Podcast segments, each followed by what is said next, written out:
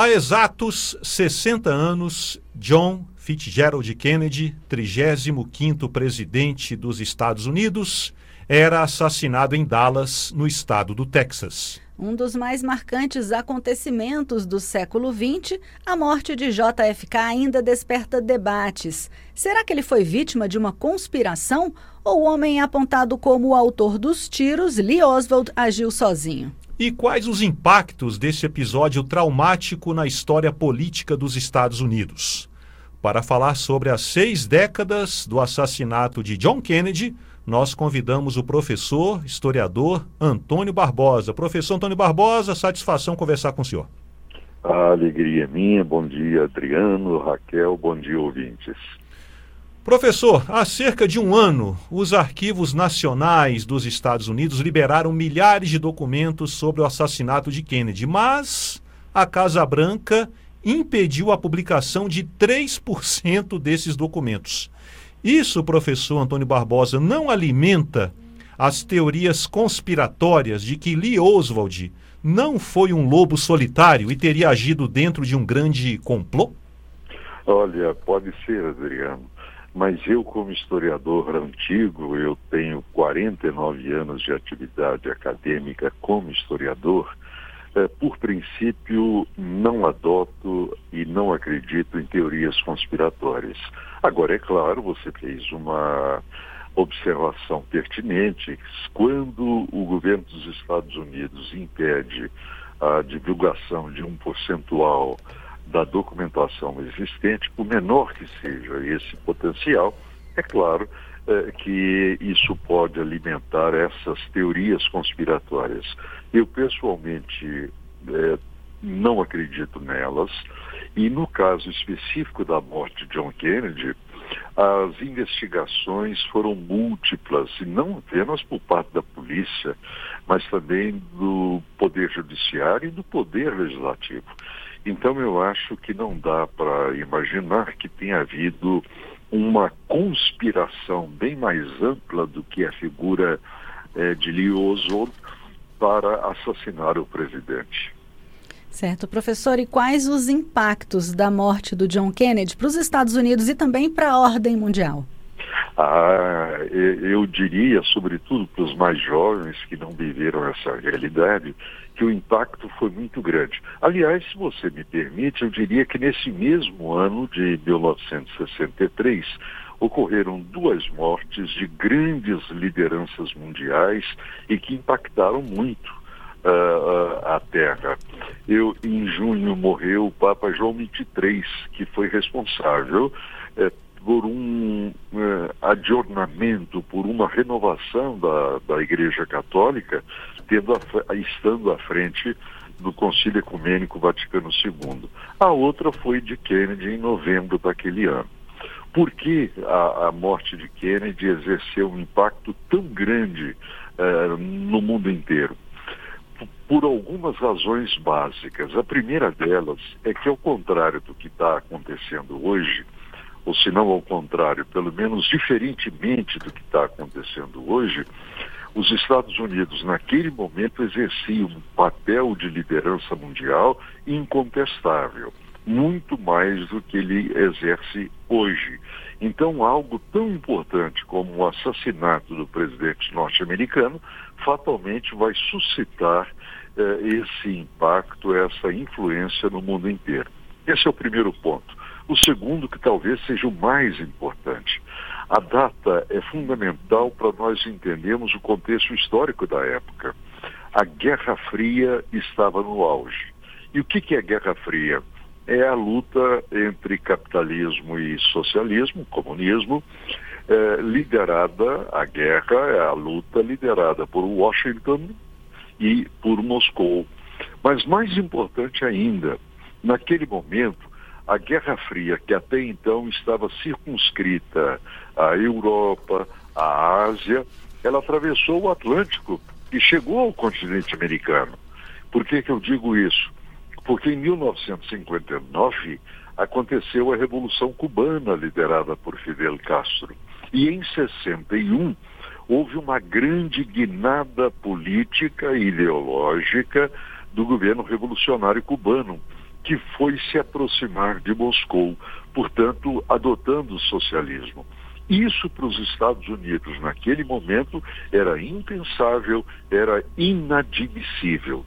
Tanto que em 62 tivemos uma grande crise aqui no nosso continente, quando os Estados Unidos, governado por Kennedy, incentivou e, e, e de certa maneira, organizou a, a invasão de Cuba, a frustrada invasão da Baía dos Porcos.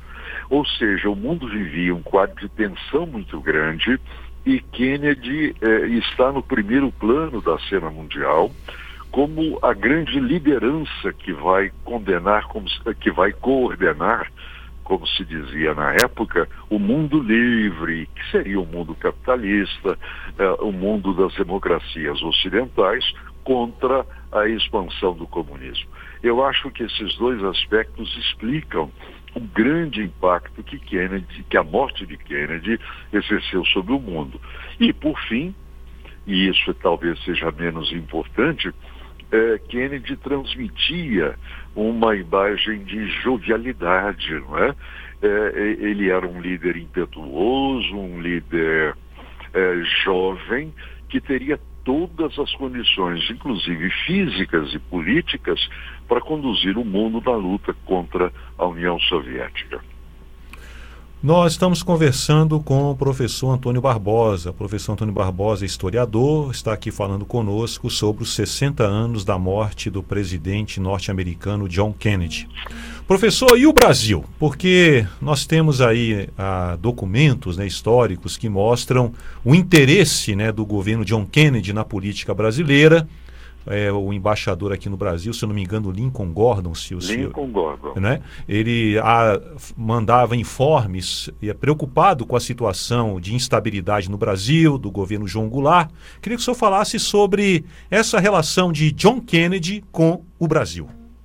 Bem, em primeiro lugar, eu vou relembrar um fato anterior que aconteceu na segunda metade dos anos 1950 o Brasil era governado pelo presidente Juscelino Kubitschek, o, o JK, o presidente Bossa Nova, e, e JK propôs para o nosso continente um programa de ajuda aos países da área, países pobres, como se dizia na época, subdesenvolvidos.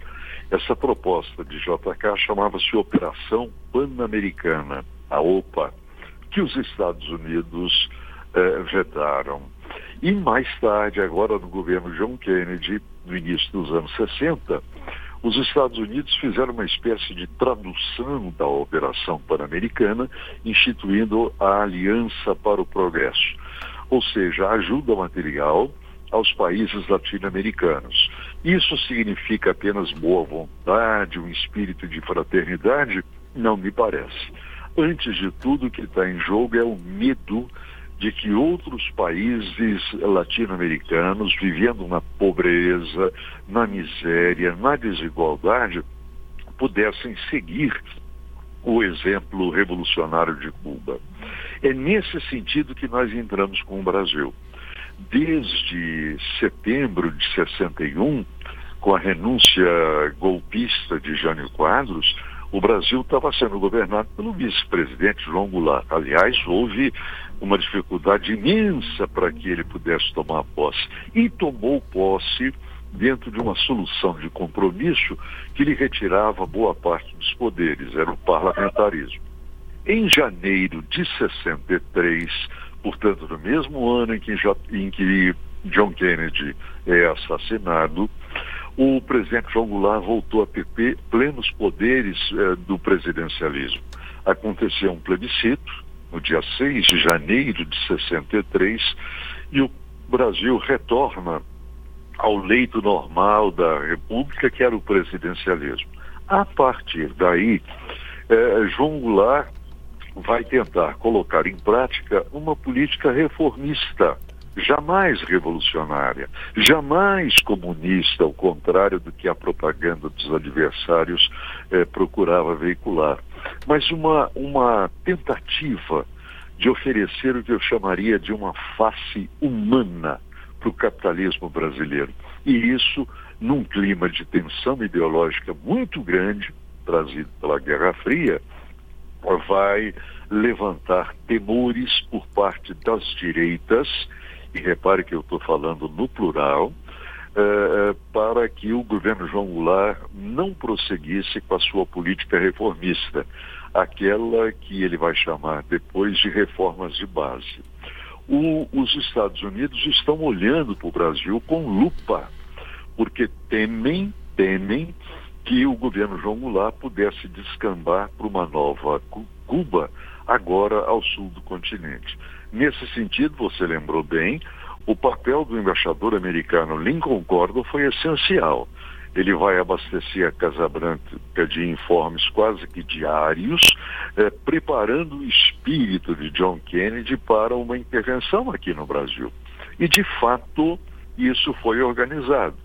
Eh, nós temos uma farta documentação eh, que prova que quando do golpe de 64, frota americana estava se deslocando para a região de Vitória, no Espírito Santo, para entrar em combate se fosse necessário, ou seja, se houvesse uma reação por parte de Goulart e dos seus seguidores. Certo, professor. E a gente fez uma brincadeirinha aqui no início do programa, no nosso quadro Dedo de Prosa, é, explicando para os ouvintes e com participação inclusive dos ouvintes de que quando acontece um fato histórico assim marcante, a gente sempre se lembra depois de onde a gente estava quando recebeu a notícia, quando ficou sabendo daquele acontecimento. Então a gente segue também com a brincadeira aqui com o senhor. Onde o senhor estava? Se o senhor se lembra de onde estava quando soube da notícia da morte do JFK? Eu me lembro, eu, eu era bem criança, eu nasci em 54, que significa dizer é, que no momento da morte dele eu era bastante criança. Mas eu vou dizer uma coisa para os ouvintes. Uh, eu tenho uma memória uh, vívida da notícia e da maneira como ela exerceu um impacto extraordinário sobre todos. É claro que eu não entendi o que estava acontecendo, mas eu, pelo rádio, esse dado é importantíssimo, nós vivíamos uma época em que a televisão, na verdade, estava dando seus primeiros passos. Eu me lembro de, pelo rádio, ouvir as informações acerca das mortes do Papa João XXIII e do presidente John Kennedy. Para você ter uma ideia, algumas emissoras de rádio naquele momento suspenderam a sua programação normal e apresentavam músicas clássicas daquelas bem mais lentas, bem mais tristes, para é, refletir o, o sentimento de luta, de luto que todos nós estávamos sentindo. É essa lembrança que eu tenho. Eu estava na minha cidade natal, uma pequeníssima cidade da zona da Mata Mineira, chamada Guidoval, e pelo rádio eu acompanhei o noticiário. Olha aí, professor Antônio Barbosa, muito obrigado aqui por ter atendido ao nosso convite, pelas considerações sobre esse fato histórico de grande repercussão a morte de John Kennedy. Muito obrigado, até uma próxima oportunidade. Eu é que agradeço a vocês, um bom dia a todos.